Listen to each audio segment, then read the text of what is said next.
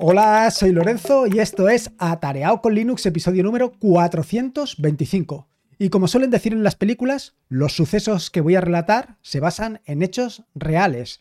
Sí, dotados de ciertos tintes de dramatismo, dotados de cierta dramatización, pero siempre con el fin de conseguir una mayor intensidad en lo que es el episodio del podcast. Así es, simplemente unos pocos toques de dramatismo, pero la realidad está ahí. Lo cierto es que ayer sábado las pasé un poco canutas. Y las pasé canutas simplemente por aquello de dejarme llevar, por aquello de, si lo he actualizado tantas veces, ¿qué problema puede suceder? ¿Qué problema puede suceder si hago varias actualizaciones de forma simultánea? ¿Qué puede suceder si además de estar actualizando el sistema operativo estoy instalando una aplicación? ¿Qué más da? ¿Qué problema puede suceder? Bueno, pues puede suceder cualquier cosa. Pero la realidad, y como ya he contado en más de una ocasión, es que Linux en general y Ubuntu en particular son verdaderas rocas, que a pesar de todas las torpezas humanas consiguen sobrellevarse. Y es que ayer se me ocurrió la brillante idea de actualizar el VPS donde tengo instalados la mayoría de los servicios, donde tengo instalados los servicios que utilizo habitualmente. Tengo otros servidores donde a lo mejor eh, tengo instaladas un par de páginas o tengo eh, funcionando un par de páginas y que prácticamente no toco. Otro servidor que, por ejemplo, utilizo única y exclusivamente para los vídeos del canal, pero en particular eh, este servidor pues lo tengo pues para todo este tipo de cosas, como pueden ser los bots de Telegram, como puede ser este bot que he levantado hace poco, en fin, todo este tipo de cosas. Todo esto, como bien sabes, lo tengo levantado utilizando Traffic y detrás de Traffic están todos estos servicios funcionando a la vez. Así que, bueno, pues ayer, eh, por las circunstancias, se me ocurrió actualizarlo. Bueno, no exactamente por las circunstancias, por lo que te contaré ahora, pero lo actualicé exactamente a lo loco, sin pensamiento, sin conocimiento, lanzado en una vorágine de vete a saber qué cosa, probablemente llevado por la estupidez humana. Pero la realidad es que me puse a actualizarlo exactamente a lo loco. Pero voy a retrotraerme un poco en el tiempo y voy a relatarte paso a paso qué es lo que sucedió. Y es que, un poco por ir a los principios, eh, durante la semana pasada estuve actualizando el bot de Telegram este para, bueno, no exactamente de Telegram, porque ahora ya se ha extendido a otras redes sociales. El bot que me permite o que te permite compartir tus preguntas, ideas, comentarios tanto de, bueno, referentes al proyecto atareado.es, bueno, pues compartirlo ya sea en Twitter como en Mastodon. Hasta ahora solamente podía ser en Telegram, bueno, pues esto lo he expandido. Y yo pensaba que desde el martes eh, lo había dejado funcionando, pero la realidad es que, o desde el miércoles, no recuerdo ahora bien, pero la realidad es que no. Y no, había, no se había quedado funcionando por un bug por un tremendo bug. Pero no un bug de mí, o sea, no un bug que había lanzado yo, no. Es un problema que hay exactamente con la instancia de Mastodon social. Porque yo para hacer las comprobaciones de si alguien eh, ha escrito eh, comentario, idea o sugerencia mencionándome en Mastodon, lo que hago es pues comprobar, hacer una búsqueda de todos los eh, tuts o blogs o reblogs, no recuerdo ahora cómo se llaman, en Mastodon. Entonces, realizo la búsqueda, busco por todos esos comentarios y en base a todos esos comentarios en los que se me menciona, eh, veo si se cumple, el, bueno, pues que aparecen esas palabras. Y lo cierto es que el fin de semana pasado sí que funcionaba, pero desde el martes o desde el miércoles dejó de funcionar las búsquedas y devolvía un error 500 y por eso no se levantó la instancia.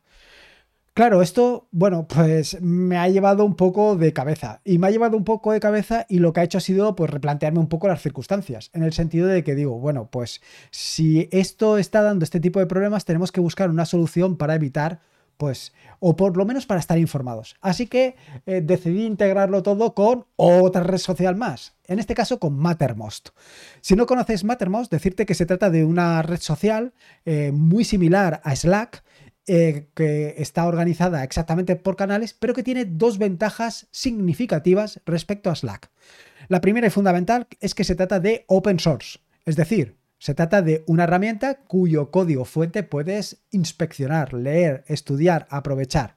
Y la segunda de ellas es que, y es precisamente por lo que yo me la he levantado, porque te permite tener tu propia instancia. Y esto es fantástico, es fantástico tener una propia instancia de Mattermost porque te permite tener toda la información que tú quieres tener de forma organizada. Como te decía anteriormente, puedes tenerla vía canales. Puedes tener un canal por ejemplo, en mi caso, para las preguntas, otro canal para los comentarios, otro canal para las ideas, por supuesto que he añadido otro canal más para las menciones y así sucesivamente. Igualmente, pues tengo otros canales dedicados a otro tipo de cosas. De esta manera tengo un poco separada la parte de Telegram de la parte de Mattermost, de la parte de mi información, de la información que yo quiero aprovechar y reaprovechar. Bueno, pues hasta aquí más o menos todo bien. Voy ahí ahora reenviándomelo todo de un sitio a otro. Eh, cuando alguien menciona, cuando alguien me menciona en Twitter, antes tenía una, ¿cómo se llama? No sé exactamente cómo le llaman. En IFTTT tenía un script, bueno, un script, un programilla, no sé cómo se llama, una receta, supongo que serán recetas. Tenía una receta de manera que si alguien me mencionaba en Twitter, eh, inmediatamente con IFTTT me mandaba un mensaje a Telegram diciéndome que fulano te ha mencionado en Twitter. Simplemente por aquello de intentar pues dar feedback, de eh, ver quién me está mencionando o exactamente intentar dar respuesta, intentar ser lo más colaborativo posible. Y esto lo tenía así, pero no me acordaba. Lo cierto es que no me acordaba en absoluto, no recordaba que había levantado o que estaba utilizando una receta de IFTT para hacer esto. Pensaba que hacía mucho tiempo, in hilo tempore, había implementado un bot de, Twitter para hacer esto, porque realmente esto ya lo tengo hecho para otras eh, circunstancias. Tengo para otras circunstancias que cuando alguien menciona o cuando alguien comenta algo, simplemente pues que también se retuitee. Pues yo pensaba que también lo tenía así. Así que estuve buscando entre las distintas instancias, entre los distintos VPS que tengo a lo largo y ancho del mundo, a ver en dónde estaba eso, hasta que caí en que no en que era IFTTT. Y lo cierto es que quería quitarlo de Telegram para incorporarlo dentro de Mattermost. Y así lo hice. Bueno, al final di con la eh, receta de IFTT, la anulé y directamente pues subí una nueva actualización de estos bots que estoy utilizando. Y cuando subí la actualización estuve mirando los logs y fue en aquel momento cuando se desencadenó todo el follón que te voy a contar a continuación. Y es que me di cuenta, mirando en los logs, que había una diferencia entre la hora que marcaba mi equipo, la hora de mi ordenador personal y la hora del servidor.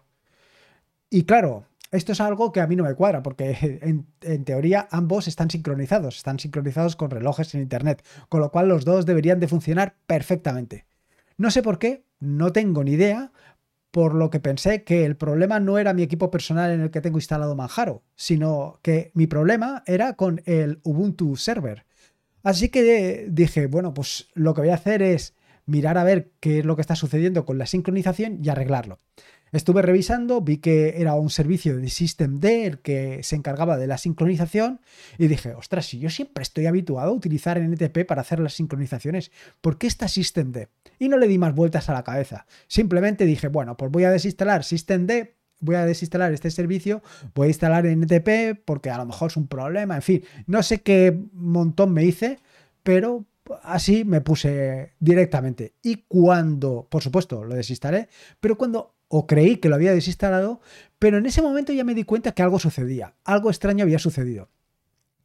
Hace unos días, no recuerdo exactamente cuándo, a lo mejor hace un par de semanas, eh, actualicé o pensé que había actualizado el Ubuntu Server de la versión 20.04 a la 22.04, pero no había sido así. La realidad es que se había quedado en el proceso de actualización. ¿Por qué? Pues ni idea.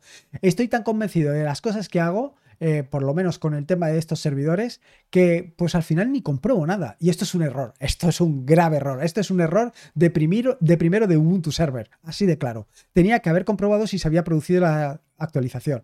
Lo cierto es que cuando hice todo esto me di cuenta que realmente no podía instalar o desinstalar NTP por el simple hecho de que eh, no se había actualizado de la versión Ubuntu 20.04 a la 22.04. Estaba ahí todo en medio.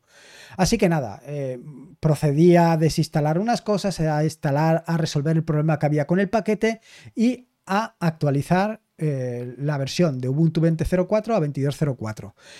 Con en medio la instalación que estaba haciendo de NTP. Pero no solamente tenía este follón en medio, no te creas que solamente tenía esto, sino que además estaba subiendo una nueva versión del bot este. Estaba subiendo otra versión, o sea, otra versión, una nueva aplicación que estoy implementando para hacer llamadas REST API y que envíen correos electrónicos. Es decir, que en lugar de, o sea, que lo que quiero hacer es que mande una llamada, un post a una determinada dirección y que esa determinada dirección me envíe un correo electrónico. Eh, también estaba subiendo una actualización de una aplicación que estoy haciendo con Daniel Primo, también implementada. Todo esto implementado en Rust. imagínate que para todo esto tenía eh, dos consolas, una en la que estaba haciendo la actualización de Ubuntu a Ubuntu, o sea, de Ubuntu 20.04 a Ubuntu 22.04, otra consola en la que estaba actualizando el NTP, bueno, o lo que estaba ya medio hacer, y tres consolas, una consola más donde estaba eh, haciendo la actualización del bot, otra donde estaba haciendo la instalación de la aplicación de Resapi y la tercera, y bueno, la quinta consola en realidad, donde estaba haciendo todo esto que te estaba contando de Daniel Primo. O sea, tenía cinco consolas en paralelo. Flipa, flipa. Vamos, tenía montado un Girigai de mucho cuidado. Tan Girigai estaba montado que en un momento determinado no me di cuenta que estaba actualizando la actualización de lo actualizable. Es decir, en una consola estaba actualizando Ubuntu 20.04, eh, pensaba que ya había terminado, empecé a hacer la misma actualización en la 22.04, en la 20.04 en otra consola, se solapó una cosa con la otra, esa cosa que estaba actualizando en un sitio encima estaba... Em, eh, solapándolo con la instalación del NTP, en fin, monté un follón de mucho cuidado. Yo estaba pensando que se había ido todo a tomar por el saco, las cosas como son. Pensaba que, vaya, no iba a poder recuperarlo todo. además de todo esto, te puedes imaginar, como bien sabes, todo esto lo tengo levantado, todos los servicios que tengo actualmente los tengo levantados detrás de Traffic. Es decir, eh, lo tengo levantado con Docker, Docker tiene levantado Traffic y todos los servicios, es decir, Mattermost, eh, los, eh, los, distintos servicios que tengo, Gitea, en fin, todo lo que tengo por ahí lo tengo levantado con Traffic. Como Docker eh, también se estaba actualizando a la vez, Docker también estaba caído. En fin, tenía un follón de mucho cuidado y estaba ya sudando la gota gorda pensando que en todo este proceso, pues vaya, que con actualización de actualización de la actualización de la actualización, aquello se me había quedado fritanga. Y bueno, pues la verdad es que conseguí terminar de instalar em, Ubuntu, o sea, de actualizar Ubuntu, conseguí eh, por fin instalar el NTP, conseguí ponerlo en marcha y fue en ese momento donde me di cuenta que no funcionaba mal el reloj, el error, el reloj del Ubuntu server estaba funcionando perfectamente.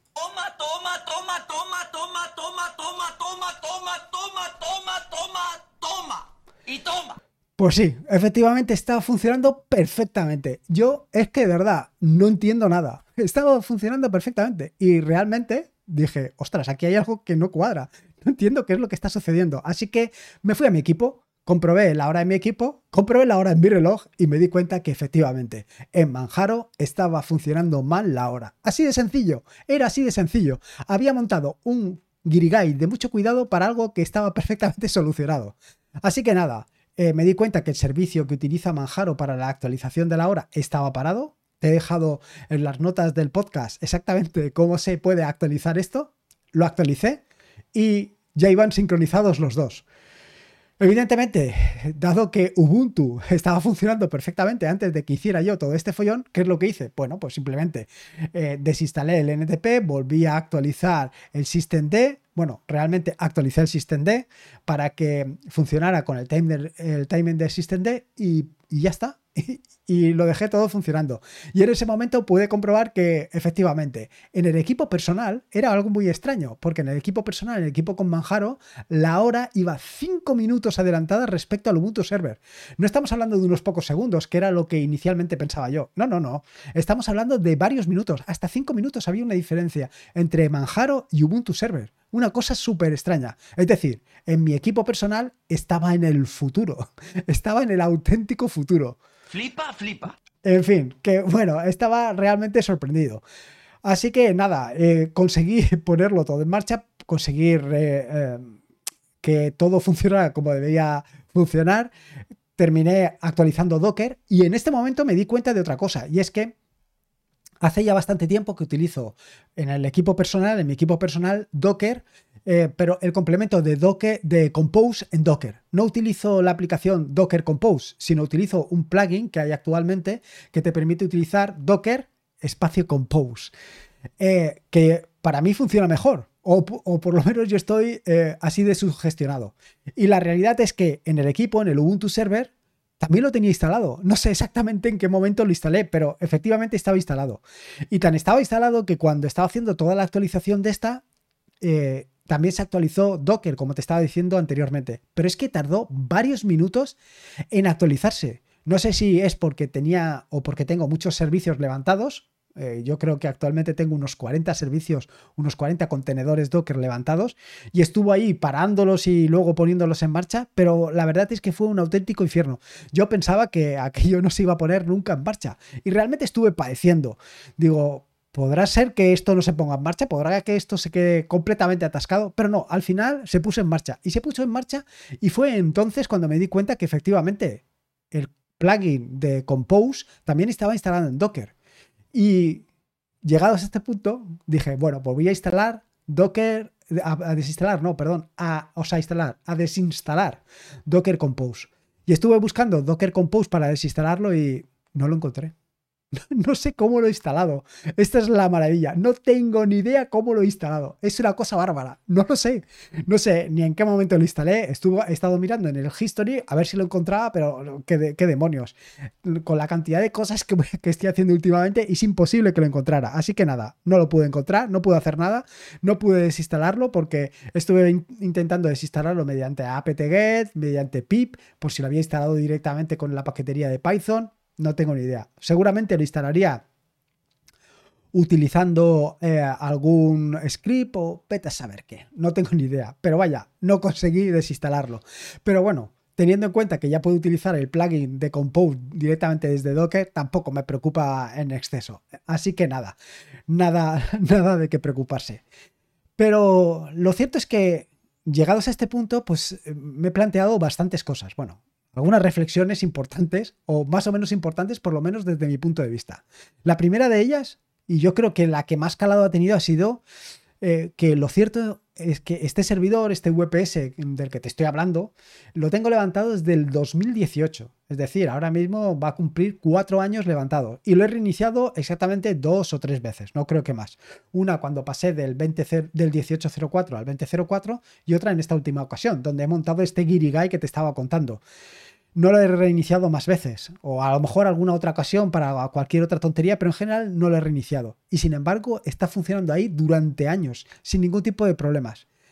Claro, eh, esto es para mí algo muy llamativo, muy llamativo porque estás viendo, como ya conté en algún episodio del podcast anterior, que al final Ubuntu, Ubuntu Server es una verdadera roca.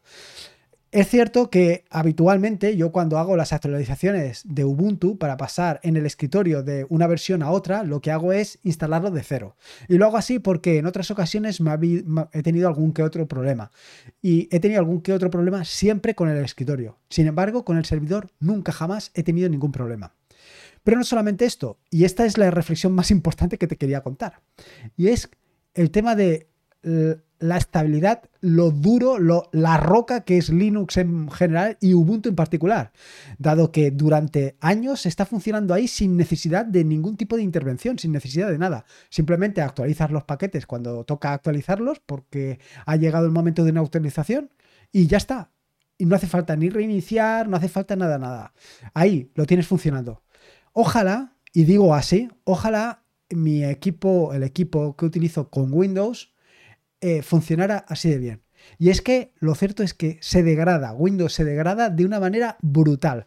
Hay días que a mitad de mañana tengo que pararlo y reiniciarlo porque se ha degradado de tal manera que es imposible de utilizar. Y no pienses que estoy utilizando herramientas sofisticadas, nada. Estoy utilizando a lo mejor Teams, a lo mejor eh, IntelliJ IDEA y IntelliJ eh, PyCharm. Nada más. Y con esas tres cosas simplemente se ha degradado. Se ha degradado de tal manera que, como te digo, es completamente inútil trabajar con él. Es imposible. Me desespero, me vuelvo loco y tengo que terminar reiniciándolo. Y luego lo pienso, lo pienso fríamente y digo, ostras, si es que eh, Ubuntu eh, Ubuntu Server está durante años funcionando sin que tenga ningún tipo de degradación. Pero no solamente Ubuntu Server. Mi equipo, el equipo que utilizo habitualmente eh, para todo este tipo de cosas, también lo tengo funcionando a lo mejor durante dos o tres días eh, sin parar y nunca se degrada. Pero nunca se degrada de ninguna de las maneras. Y mucho menos hasta el nivel que lo hace Windows, que es completamente inutilizable. Y luego, por último, y para concluir, la última de las reflexiones es el tema de Docker. La verdad es que Docker no para de evolucionar y esto de haber integrado Compose dentro de Docker, haber integrado Docker Compose dentro de Docker me parece una idea de lo más brillante. Me parece una idea de lo más brillante porque al final sí, está muy bien tirar de terminal y ejecutar eh, todas las opciones que tiene Docker para levantar una instancia o para levantar un contenedor. Pero de verdad, hacerlo mediante un archivo Docker Compose mediante un YAML me parece súper sencillo. Y yo muchas veces, aunque puedo hacerlo directamente desde terminal, me monto el Docker Compose por la facilidad de hacerlo.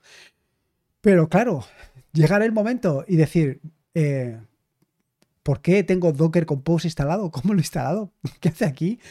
¿Por qué no está mi complemento? ¿Por qué está el complemento y sigue estando también Docker Compose? No lo entiendo. Hay cosas que se me escapan, hay cosas que al final haces tan de corrido, haces tan sin darte cuenta que, bueno, pues que están ahí porque están.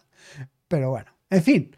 Nada más, espero que te haya gustado este nuevo episodio del podcast, espero que lo hayas disfrutado muchísimo y en caso de que lo hayas hecho, acuérdate de dejar una valoración ya sea en Evox, Apple Podcast, ya sea en Spotify, en, en donde quieras. En Spotify puedes dejar por lo menos hasta 6 estrellas o 5, no me acuerdo cuántas eran, pero puedes dejar un puñado de estrellas. Y también está disponible en otras plataformas como pueden ser... Eh, eh, eh, en Amazon. En Amazon también tienes disponible el podcast. Lo que no sé si ahí se pueden dejar estrellas. En fin, bueno, que me lío. Eh, que la valoración, la valoración, que ya sabes que es fundamental para dar a conocer este proyecto y que puedas disfrutar muchísimo. Recuerda que este es un podcast de la red de podcast de sospechosos habituales donde puedes encontrar fantásticos y maravillosos podcasts. Puedes suscribirte a la red de podcast de sospechosos habituales en fitpress.me barra sospechosos habituales. Y por último, y como te digo siempre, recordarte que la vida son dos días y uno ya ha pasado. Así que disfruta como si no hubiera un mañana y si puede ser con Linux. Y en este caso con Ubuntu Server, mejor que mejor. Un saludo y nos vemos el próximo jueves. Hasta luego.